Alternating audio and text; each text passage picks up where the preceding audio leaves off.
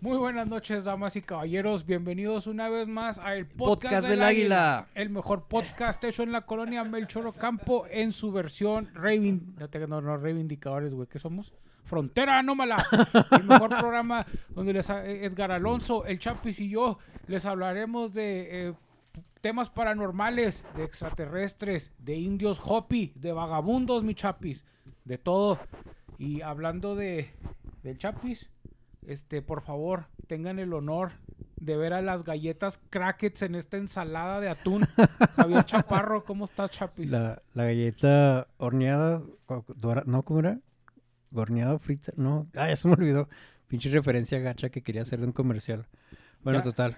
Saludos a todos. Bienvenido, Chapis. Y no puede faltar, mi Chapis, este totopo en la ensalada de coditos con jamoncito de la kermés de, de la iglesia. Edgar Alonso, ¿cómo estás, Edgar? De la reliquia, de la reliquia de pueblo. Muy bien, muchas gracias. Después de estas vacaciones que nos tomamos cada que grabamos, aquí estamos otra vez. Otro periodo sabático involuntario. Dos No- años no más tarde. Pues bienvenido Edgar, bienvenido Chapis, este, y pues ya estamos de vuelta. Saludos a la gente que nos ve. Muchísimas Saludos. gracias por, por esperarnos y por volvernos a ver. Saludos al Tomás Cerda, a su hermano Jorge, este, a Denise Maltos y a quien me esté viendo. Mi hermano Ajá. siempre nos ve. Hola hermano de Edgar. Ah, Gracias, saludos. Y el otro día sí me dijo, soy el único que te veo y no me manda saludos. Así que saludos, Monchis. Saludos. A ver Saludos, cuándo, Monchis. este... ¿Por qué le tiras un dedo a Monchis, Chapis? No, es un corazón coreano. Así le dicen ahora. De, de Corea del Norte, claro, no, no de Corea del Sur, Corea del Norte. De De- la República Democrática de Corea del Norte. Ay, qué chapis y sus ideas extremas. Este, pues muchachos, el día de hoy le queremos hablar a nuestra gente de un personaje. Un personaje que ahorita está de moda por una película que salió eh, hace poquito que se llama El exorcista del Papa. Pero es un caso, es un caso real, ¿verdad? Fue una persona Eh, en inglés es el The Pope's Exorcist. Este. exorcista del Papa. De, de, Potatoes de pota- Exorcist. de pota- de Potatoes Exorcist. En, en- en castellano son la- las flipantes aventuras de- De Castañito. Castañito y, y Pepito. Españoles, ¿por qué nos conquistaron? ¿Cómo son culos? Nos hubieran conquistado mejor los franceses. Este, Pero bueno, este, el, el día de hoy queríamos hablarles de este personaje, el cual tuvo una vida, eh, vamos a decirla, pues envuelta entre el combate entre el bien y el mal. Literal, sí. Entre el benigno y el maligno, mi chapis. Tú siempre crees en el benigno, mi chapis. Porque la luz De hecho, llegó a decir, el diablo me la pela, en sus palabras de, de él, ¿verdad? Pero llegó a en- decir que eh, el pero diablo... En, en italiano, ¿no? En su, en su idioma original, Sí, en, su, sí, sí. en su lengua. palabras más, palabras menos. Hijo, No, o sea, co- como dice Adrián... eh, Dia- Diabolus milapili. ¿verdad? el diabolus, me...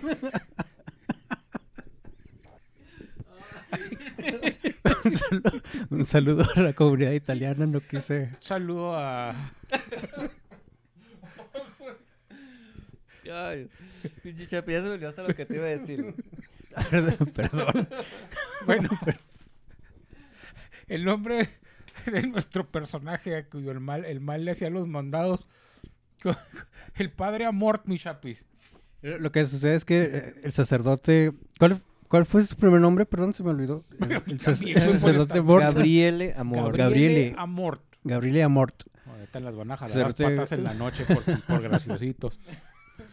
No, lo que pasa es que se dice que, que él en vida era una persona mm, muy, este, como muy, de esas personas que tienen siempre una respuesta rápida, este, y creativa para... Mente, sí, pues mente ágil, ¿no? Sí, sí, sí, que era, que era muy, como muy sarcástico, que siempre tenía un comentario al respecto y cuando la gente le decía, oiga, yo soy escéptico, yo no creo que existan estas figuras o estas, estas entidades o estas luchas, este, yo, yo no creo en Dios, yo soy escéptico, yo soy ateo, lo que sea, y él siempre le responde, ah, igual que los demonios, los demonios también son, son, son ateos y son escépticos y, y la gente se queda así como que, ay, ¿qué me estás diciendo? Sí, sí, de hecho, este, sabes de que sí tenía el... eh, yo me voy a basar más a lo que vi en la película y a lo mejor ustedes más en, Ah, los, en los ok. hechos reales. Sí. Pero él, él en la película, obviamente, pues es un personaje que, que interpreta Russell Crowe. ¿o cómo Russell, el actor, el actor australiano Russell Crowe. Russell Crowe. Este, en el que durante la, la Sí. película eh, hace Eh, una mención... spoilers. No, no, Nah. no es spoiler, nomás hace una mención que dice que, que al diablo no le gusta el humor. Por eso él hace ese tipo de chistes para hacer reír a la gente. Incluso durante los exorcismos él hacía este tipo de comentarios como tipo chistes, güey, para hacerte reír, güey, como para sacarte... Pues son los estados alterados de conciencia, el miedo y la felicidad. Es más, en Monster Inc., güey, se comprobó que la La risa, risa era- generaba más energía que el miedo, güey. Y los, capi- los monstruos capitalizaron la risa. Y un incluso, monstruo voló un carro con su rayo láser. Pero bueno. ¿Qué me- Publícalo, güey, publicas ¿Qué me pueden, pero sí dice que al mal no le gusta la risa, güey. Bueno. por eso hacía, por eso hacía ese tipo de comentarios, güey, para hacer reír a la gente. Sí. O sea que... bueno, este tema surge eh, justo de una película que está en, en exhibición ahorita en cines, Así es. pero es un, está basada en hechos reales, o sea, la persona, el padre, justo falleció apenas hace unos años, este, Hace poquito, 2019, 2016, más o menos. 2019, como a los 2019. 91, Un año. 91 años de edad, y tuvo una, no solo una vida, o sea, una vida y una carrera, si se puede decir carrera, una profesión este, única. Creo que al final se registra, se registra, porque hay un registro oficial en el Vaticano, creo que eh, logró realizar unos 60 mil exorcismos o algo así. Depende O sea, que de, no son de- pocos. de la Pues- fuente, ¿verdad? Depende de la fuente porque hay fuentes que dicen 50 mil, otras que dicen 60 mil. Incluso él llegó a mencionar de más de 160 mil. rayos. Pero también él decía que de todos esos, nada más alrededor de 100 fueron exorcismos reales, completos. Eh, los demás o no eran posesiones demoníacas, sino... ¿Qué decíamos ahorita? Sí, a- a- porque hay, hay otros, hay ciertos Suges- grados. suges- no, obsesión. Obsesión demoníaca. demoníaca. Eh, eh, eh, más de alrededor de 100 fueron eh, po- posesiones reales, otras fueron obsesión demoníaca y las otras eran problemas psiquiátricos o psicológicos. Déjame le explico a la gente, Edgar. eh, eso apenas ahorita lo, lo estábamos viendo y eso que mencionó Edgar es muy interesante. La posesión demoníaca, eh, pues ya todas la conocemos, ¿no? Se te mete ahí una entidad y anda ahí haciendo de las suyas, hablar idiomas. Que nunca lo lograste en la escuela, güey, pero pues con- gracias a un demonio puedes, güey. Siempre tienes, siempre puedes aprender otro idioma. ¿Con qué objetivos harán eso los demonios, güey? Pues es como que a lo mejor como que es la lengua que ellos entendieron, ¿no? O que entienden. No, sé. ¿Con, con qué objetivos se meterán a las personas que lo- los poseerán? Mm, Pues se supone que es para, para debilitar la credibilidad. como La, fe, ¿no? La creencia en, sí, que en digas, Dios. mira, güey, lo vulnerable que eres. Restarle- Que yo, que yo sepa. Restarle audiencia a... audiencia. restarle- Perdón. seguidores resta- a Diosito. Sí. Quitarle likes. Ay, disculpen Sí, a, a la gente del dis- Vaticano. Disculpen mi, bar- disculpen mi barbarie, uno, uno que no está Sí, pues lo, lo hacemos sin mala intención, nomás es ignorancia, es ignorancia. absoluta, este, sí. Pero la diferencia entre la posesión, pues es cuando se te mete el chamuco. Y la obsesión, sí era obsesión, ¿verdad? Obsesión demoníaca. es cuando Dios deja que te ataque el diablo porque sabe que tú vas a salir bien librado y vas a ganar. O sea, es como decir, es este, ok, te voy a dejar que le hagas ahí su- tus maldades porque yo confío acá en mi guerrero alfa Z Chapis y va a salir victorioso. Entonces, esa Y es la, la, y la perso- la persona no está completamente poseída, sino que tiene facultades plenas, pero tiene como esta lucha interna siempre, tiene esta, estos, estas ideas recurrentes de... A mí de- me pasa eso cada que voy con los burritos, con el señor los burritos. güey. pido dos o pido tres, güey. Con sus naladillas en la mano, no, la viendo los burritos. Siempre los ángeles lloran porque pierdo esa batalla, mi chapi. Siempre me llevo de más. Los ángeles y las arterias. Cuídense, vayan al. Chécate. Pero bueno, nomás esa, esa diferencia de... Entonces, entonces, bueno, pues ya, para volver al tema, estamos, vamos a hablar entonces del, del padre sacerdote. Mira, e- el Gabriele- padre Gabriele Amort. Amort, Amort. es fue uno de los ex- exorcistas más famosos del Vaticano. De de hecho, los tiempos actuales, ¿no? Vamos Así a... es. de hecho él fue el fundador de, de la Asociación de Exorcistas del Vaticano. O sea, eh, fue muy influyente y muy famoso porque eh, ¿Se le puede ser cosas considerar como el primer exorcista oficial? Se le puede o- considerar como el, el ex- así es, como el primer exorcista oficial, ¿verdad? Del, del. Vaticano. Sí, sí, sí. Pero Eh, ya han habido en, en tiempos anteriores exorcistas, Pues de hecho, ¿no? desde, Sí, desde sí, los pero- tiempos de Jesús de Nazaret, eh, Jesús de Nazaret, según este los libros de los apóstoles, él practicaba ciertas Sí. sanaciones o estas. No, y, y tiene registrados exorcismos en el, en el Nuevo Testamento. Por ejemplo, cuando saca a los demonios de los... Sí, legión- los echa a los cerdos y- que se, se van al tiran por un barranco. Sí. Siempre ha habido exorcismos, si, si tú lees la Biblia está registrado. Eh, pero él fue como que el oficial. Él lo hizo como... eh, pro- de, de manera más profesional. O era un- aunque sea un ritual, un ritual basado pues, en, en creencias milenarias, era sistemático, o sea, era algo ordenado, algo que como, como un protocolo que, que tenía que seguir. científico, vamos Mm, a llamarlo así. No, ya, ya existía el ritual. O sea, el ritual ya existía. Que de hecho se cambió gracias a, a teorías que, él- que él dio, ¿verdad? Por ejemplo, eh, eh, en el 2006, creo, fue cuando se cambió el, eh, el ritual, uno de los últimos cambios, gracias a las ideas del Padre Amor, donde decía, primero tiene que ser valorado por el médico y por el psiquiatra, y Eso- después ya valorado por, eh, por el exorcista, ¿verdad? Ya, es ya como bien- última instancia, ¿no? ya Sí, es descartando Pero, eh, todo. lo- el Padre Amor lo que hizo es que, vamos a llamarle, profesionalizó a, a- a los exorcistas. Ya existían, pero él los eh, hizo una asociación, te digo, mundial de exorcistas. Creó, sí, varios protocolos y, o varios procesos en el cual, por ejemplo, el exorcista tiene que estar... eh, hay, hay ciertos eh, exorcistas en ciertas diócesis, eh, tienen que tener el permiso del obispo para que pueda realizar el exorcismo, tiene que haber la presencia de un médico. Este, hubo varias cosas que él sí cambió. No fue el primer exorcista, no fue el que creó el, el ritual del exorcismo, pero sí influyó mucho, lo, lo ahora- institucionalizó, por decirlo. por decirlo así. Ahora, hay gente que es muy famosa, pero que no es importante. Y hay gente que es muy importante, pero no es muy famosa. El Padre Ok. Amor era importante y famoso en lo suyo, ¿verdad? Porque de los exorcistas que hay, o sea, hay muchos exorcistas a nivel mundial, incluso aquí en la diócesis de, de Ciudad Juárez tengo entendido que hay exorcistas, ¿verdad? Que trabajan activamente aquí en Juárez. Este, creo que es uno. Pero el Padre Amor, él era de, lo, del único, de hecho, de, de todos los, los que hay, que no tenía miedo a trabajar fuera del ano- del anonimato. O no miedo, sino que él sí le gustaba este, trabajar fuera del anonimato. Los exorcistas no les gusta, quieren pasar desapercibidos. Él no, a él no le importaba. Incluso eran pocas las entrevistas que él negaba. O sea, a él le gustaba que lo conocieran, que vieran lo que hacía. Publicó, publicó dos memorias muy detalladas donde comparte este pues todo el proceso que, que hizo, como experiencias y anécdotas, este, pues te imaginas de tantos, de los tantos exorcismos que practicó. Claro, de hecho, él, él lo menciona, de- dentro de sus objetivos era que la gente conociera el trabajo de los, eh, de los exorcistas. Sí, sí fue una, una persona de, de mucha relevancia Fue- en cuanto Fue a este tema. el consultor oficial en todos los proyectos de Hollywood. eh, de hecho, creo que él, los- él fue asesor en la realización del- de, la película El Exorcista. El director de esa película en el año 2016 hizo un documental sobre uno de los últimos exorcismos que practicó este el, el padre Amort. Ajá. Eh, la única, o, o sea, así como tipo, como ver este La Bruja Blair, esas películas tipo falso documental, pero Sí. este sí fue real.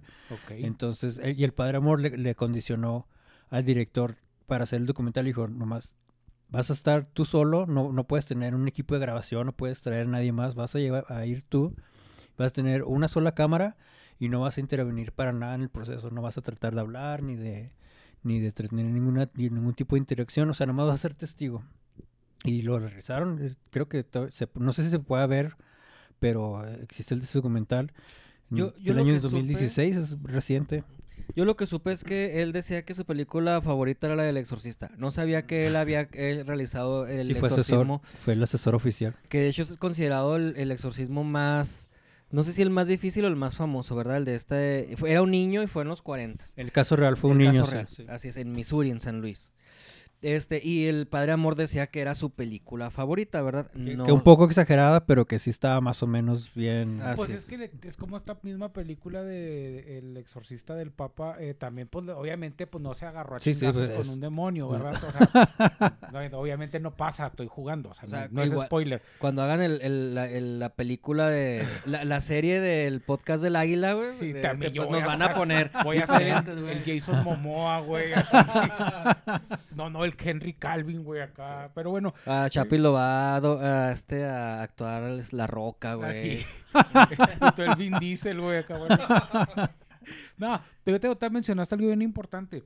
Este señor, el padre Gabriel Amort, nunca aceptó un caso de un exorcismo que no hubiera sido descartado primero por un psiquiatra, psicólogo y médico.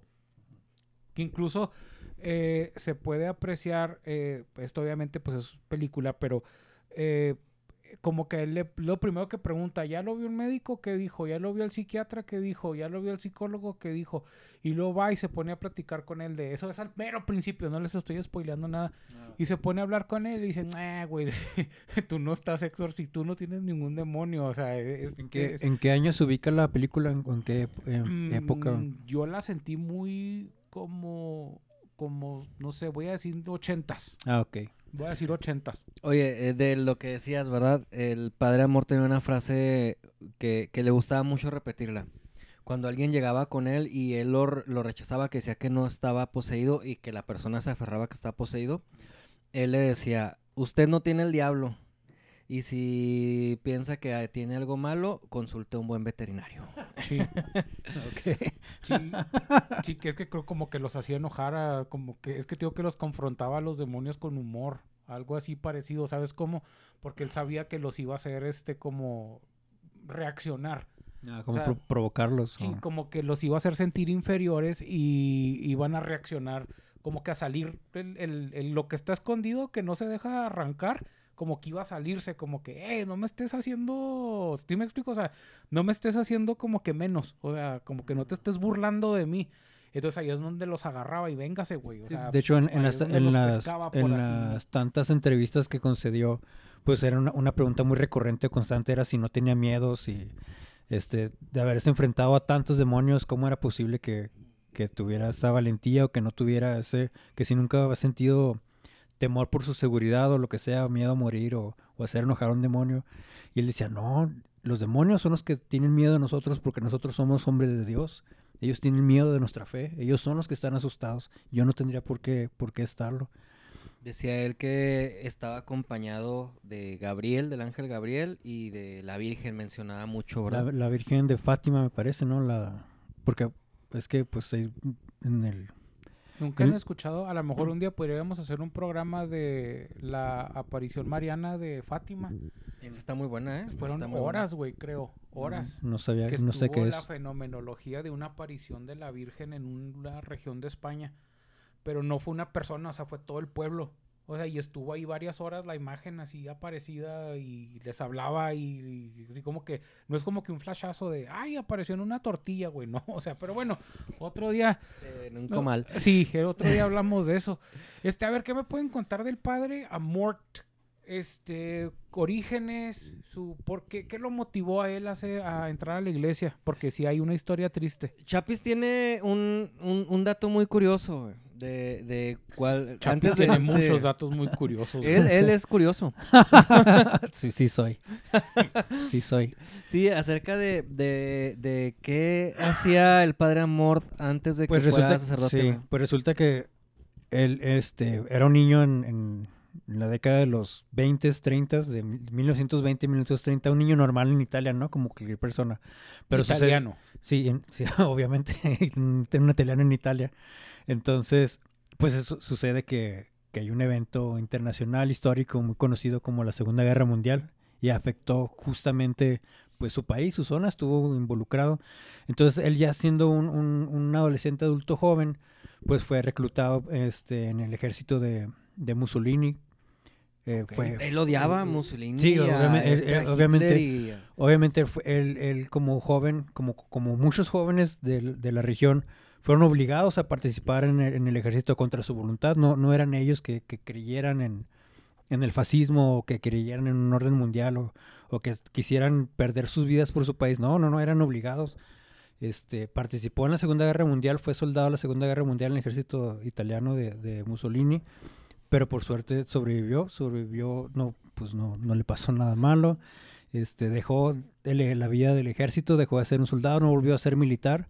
Y se convirtió en un soldado de nuestro Señor Eh, Jesucristo. pero fue, pero fue un, un soldado, un soldado contra los demonios, sí. Oye, él, él decía abiertamente que, que Hitler, Mussolini y Stalin eh, tenían, eh, eh, habían sido poseídos por el demonio, ¿no? O bueno, no poseídos a lo mejor, pero que sí habían sido guiados por, por el demonio, güey. Es una, es una premisa interesante, nunca lo, que nunca lo había la considerado. Bueno, eh, él de- eso decía el Padre Amor. pinche El, Padre Amor atrás. eh, eh, era una persona muy inteligente, una persona muy Ah, con no, mucho sí. conocimiento, Sí, sí. pero también era una persona muy este ah, que se metía en muchos escándalos eh, en sus declaraciones. Polémico.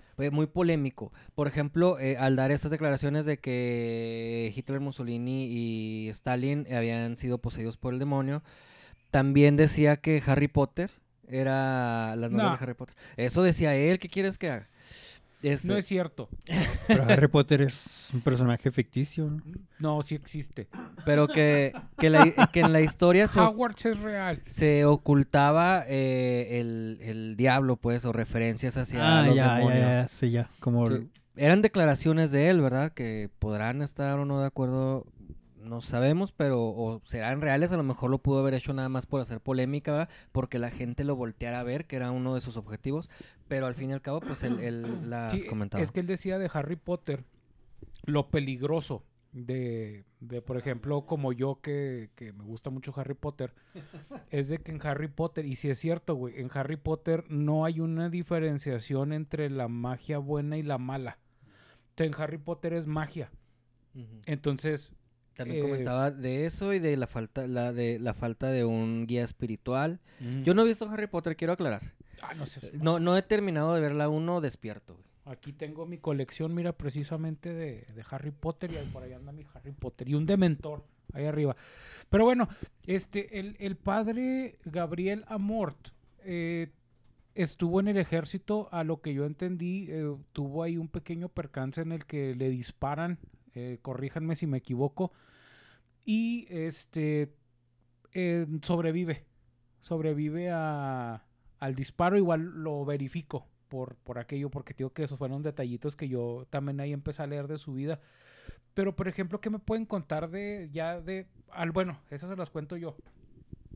Hasta donde yo entendí, él, él ya pertenecía a la iglesia y un día escucha a... Voy a decir cardenales o no sé los rangos religiosos, A disculpen. los cardenales, escuchó a los cardenales. De Nuevo León. a los, a los de Linares. los cardenales. Entonces, Me parece que eran obispos, si no mal Ah, recuerdo. obispo. Sí. Sí, es que no, no sé los rangos, pero escuchó a, a un obispo y que necesitaban exorcistas. Entonces él jugando, jugando, porque pues digo que tenía esta personalidad bromista, burlona, sarcástica, como quieran llamarlo. Le dice, ah, pues deberían de escogerme a mí. Y dice, trato hecho.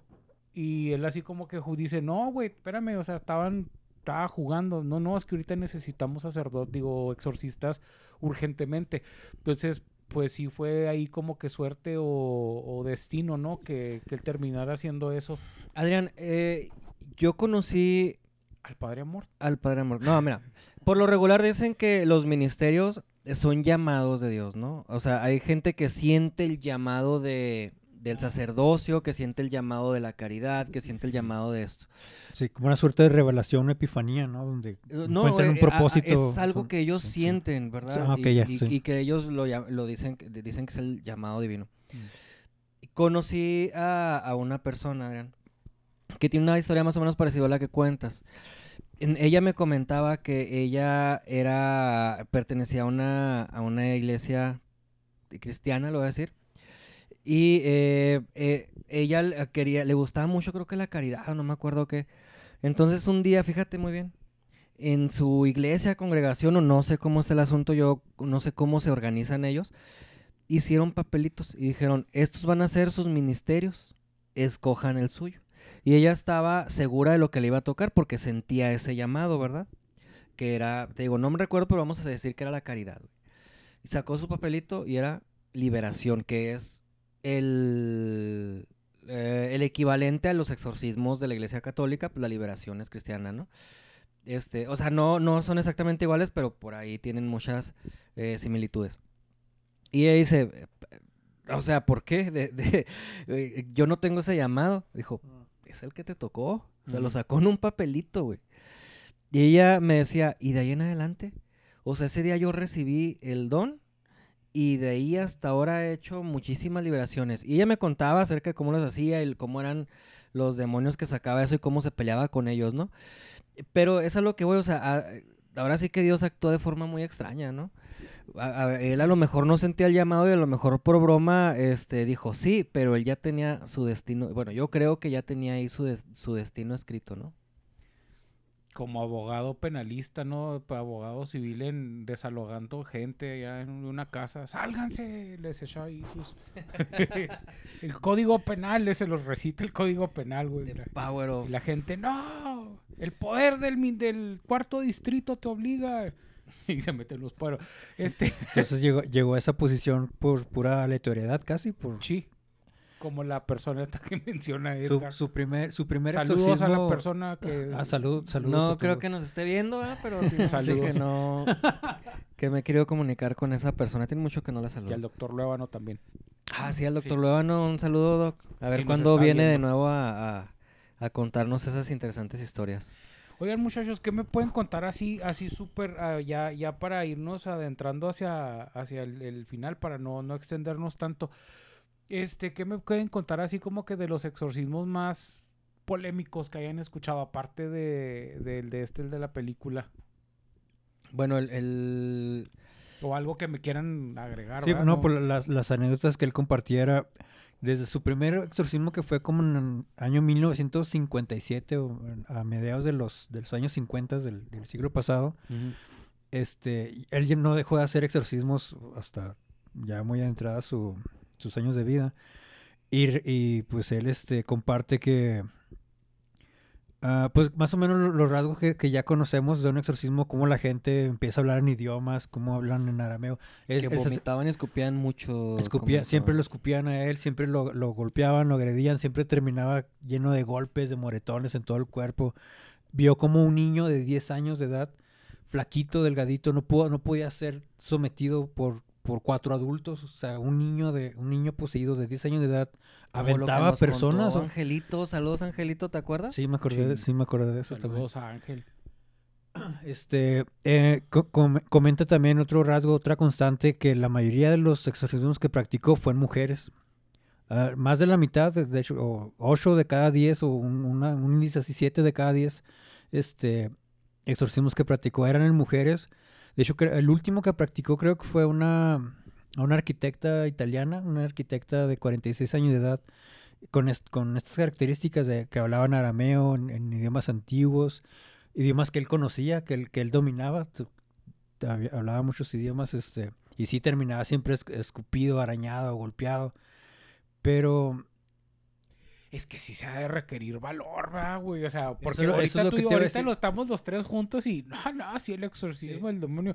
Pero ya el- cuando uno está solito, güey, que es cuando, Esta- cuando te empieza a entrar Sí, el- o sea, imagínate, imagínate to- todas estas este, características ambientales que desciende la temperatura, que empieza a hacer un chingo de frío, que que se avientan las cosas, que se En mueven. Sí. uno de los que de los más famosos, un exorcismo de los más famosos que hizo Gabriel, Gabriel Amort, él comenta en uno de sus libros que de repente bajó tanto la temperatura que se puso este cristales de hielo en, en los vidrios. Y de hecho, él e- en la mayoría de sus exorcismos, según lo que él comenta en sus libros, Sí. eh, decía que duraban horas, desde minutos hasta horas. Pero ese fue uno de los más largos y los más difíciles, que no podía obligar al demonio a decir quién era, hasta que ya lo obligó, no recuerdo cómo, y que le dijo que era diablo. O sea, no le dijo un nombre, le dijo que era el diablo, así, con esas palabras. Y lo pudo exorcizar, ¿verdad? Eh, también dentro de, de sus libros, los que él escribía, que muchas veces era con ayuda de algunos de los que lo acompañaban, comentaba que el Papa Juan Pablo II, que era un muy buen exorcista y que era un exorcista muy prolífico, por cierto, en, en sus II. tiempos, así es.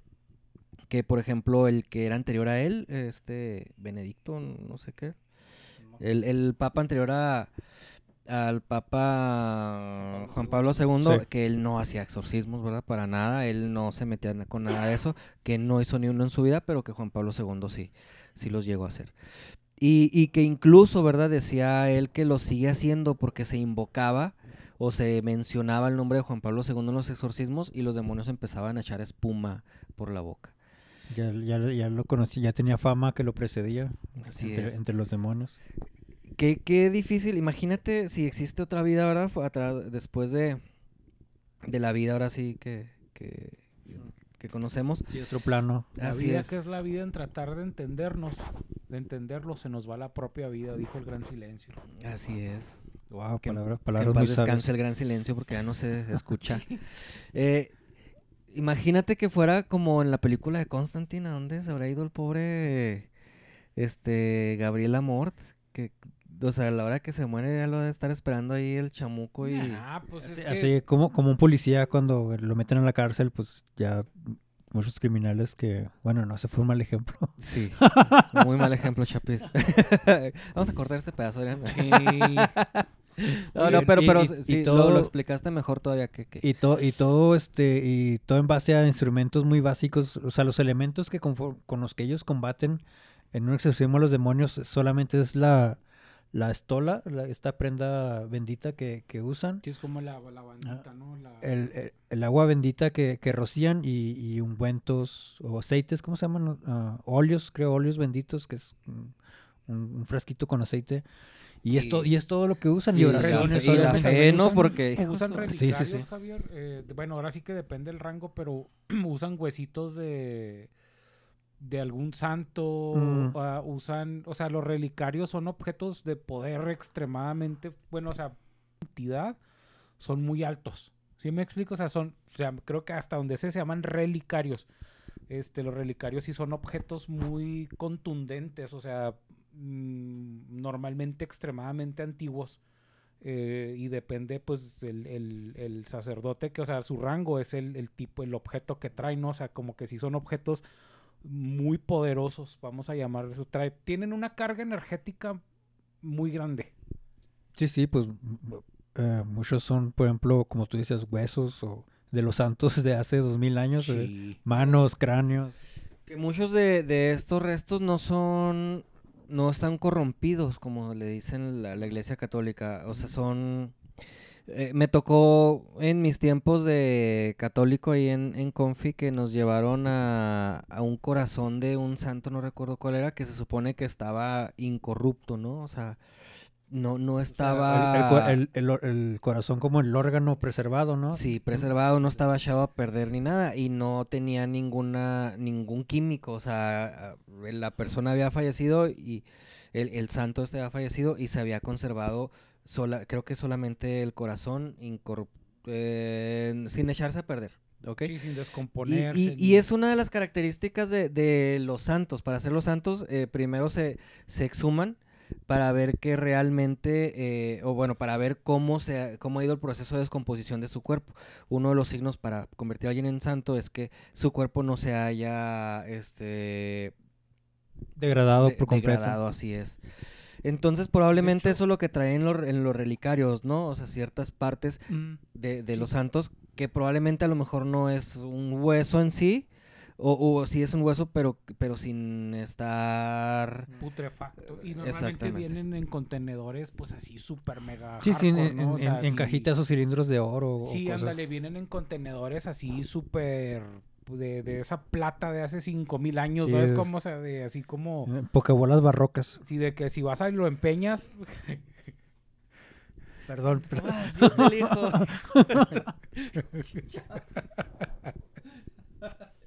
Ah, discúlpeme, creo que he visto demasiado entretenimiento Sí, barato. Es que la- nos ha destruido la mente tanta, tanto anime, Chapisto y yo ya. Ya no somos seres normales. Funcionales, perdón.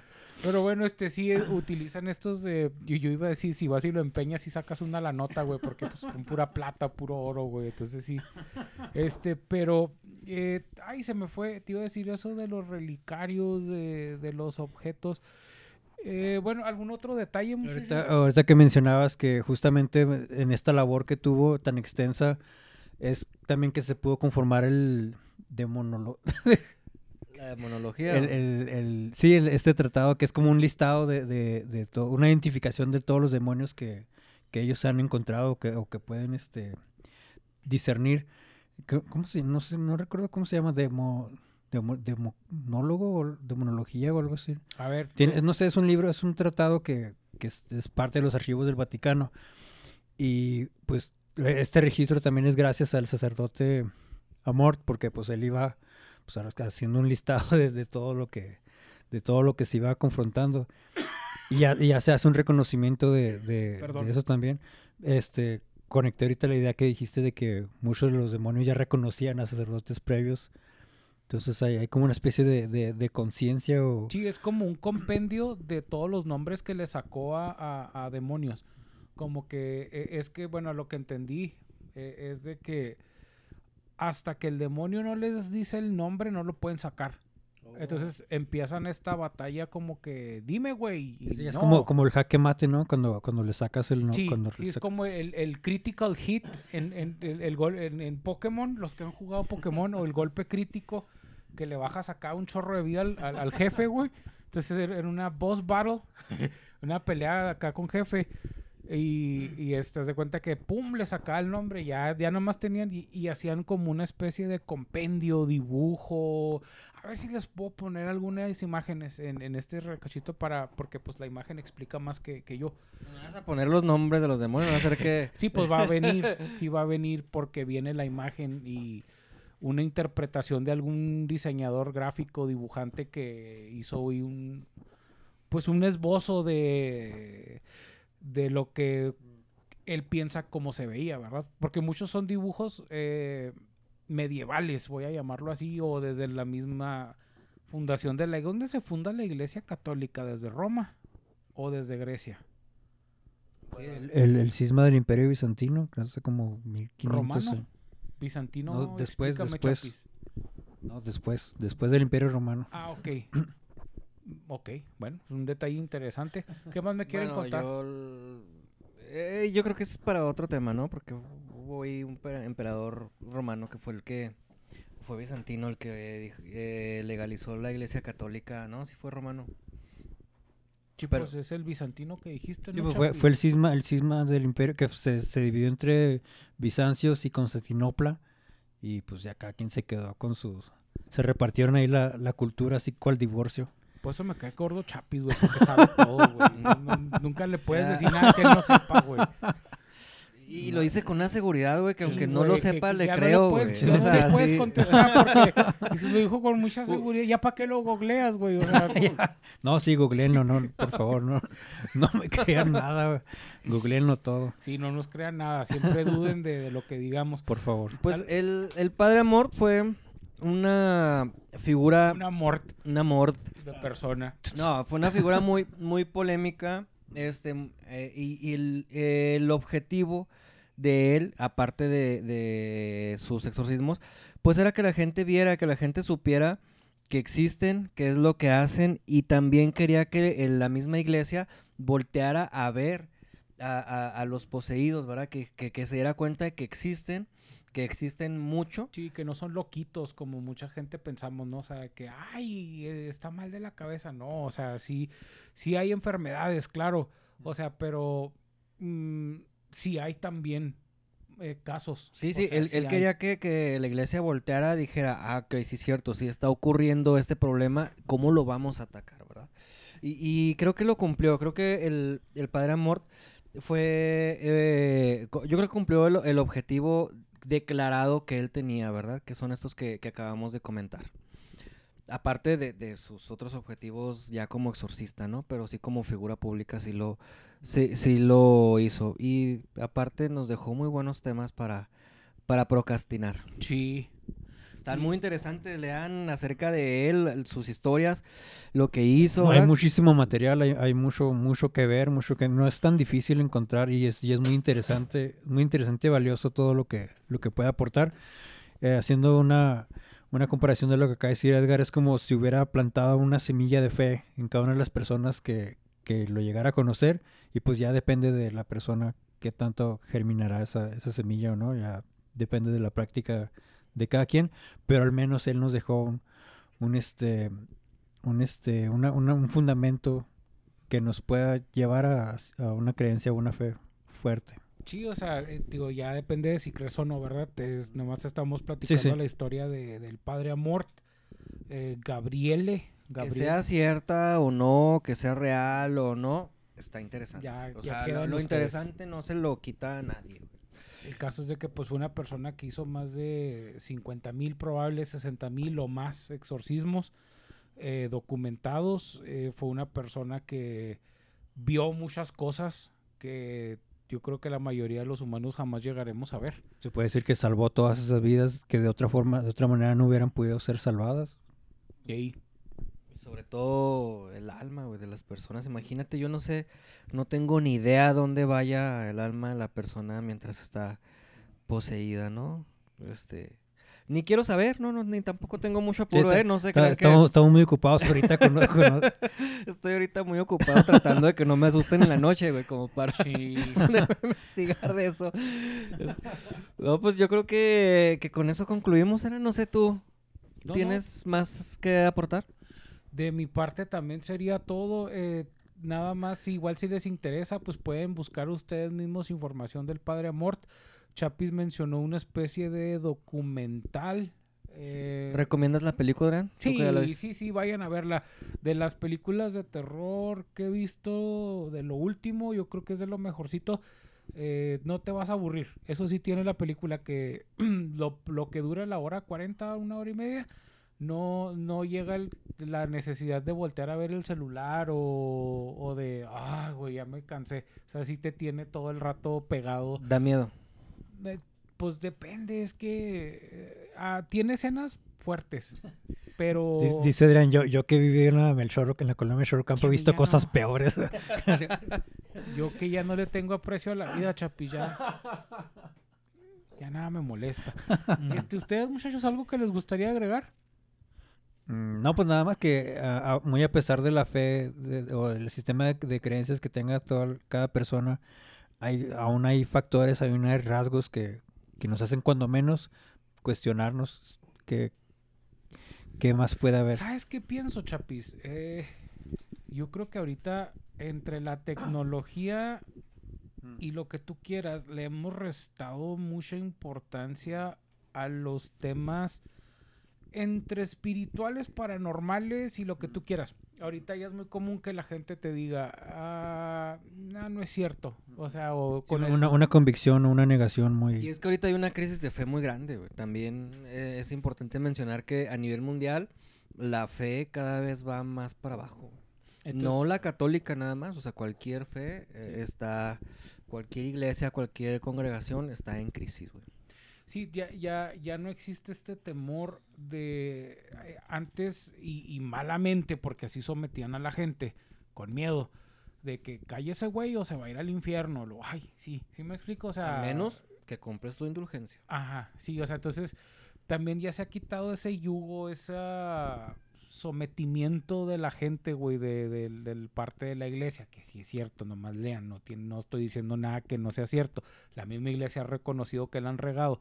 Pero también yo siento que ya perder algo en que creer, como que si, si te fijas, la gente se deprime más, incluido, me, ahora sí que me incluyo. Este, ¿Necesitas un abrazo, güey? Un consejo, Nah, un amigo con quien una- platicar. una- si eres mujer bio- biológica de preferencia, eres soltera y te, Adrián, te gusta Eh, lo que eh, ves, Eso es lo más este, sexista que es lo, lo más eh, op- opresor que he escuchado, güey. Que ¿Por digas si eres mujer biológica. de Por- preferencia, dije. Ah, ok, o sea, puede ser también una, ¿Por qué no? Una mujer una mujer autopercibida. trans. Aquí estoy. Oye, eh, recomendar eh, hablando de, de este tipo de temas, vean el capítulo donde llegó, donde vino Angelito, ¿cómo se llama ese capítulo?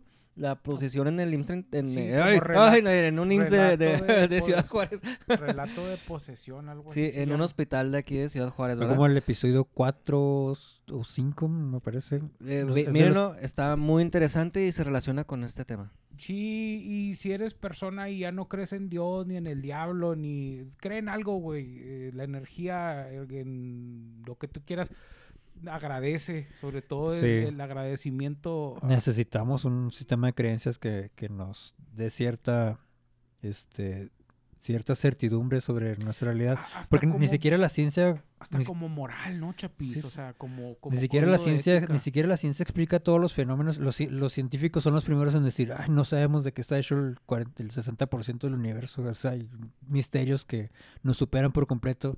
Necesitamos un, un ancla espiritual o intelectual. Sí necesitamos algo, creer en algo.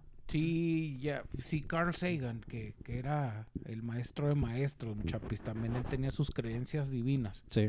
Entonces, este, pues bueno, de, de mi parte sería todo. Muchísimas gracias a la gente que nos vio. Recuerden que pueden seguirnos en YouTube, en Spotify si tienes mucho dinero. Este, y en Facebook también se lo subimos ahí al grupo. Eh, muchísimas gracias a la gente que nos vio. Esperemos, nos vemos la siguiente semana. Y si no, pues nos vemos como en un mes. Pero sí le subimos otro. No O nos vamos. no tenemos otra cosa que hacer. Así es que, pues nosotros grabamos por gusto. Bye. El podcast del águila. Es el mejor Es el mejor podcast. El podcast que no le teme eh, a la posesión mientras está acompañado, pero ahorita que esté en su casa van a estar de culo. Tú, güey, estás hablando ahorita, escuchó tu gato ahí maullar, yo sí me Vati- friqué, güey. Vaticano, patrocínanos, por favor. Perdónanos, Vaticano. son- Bye.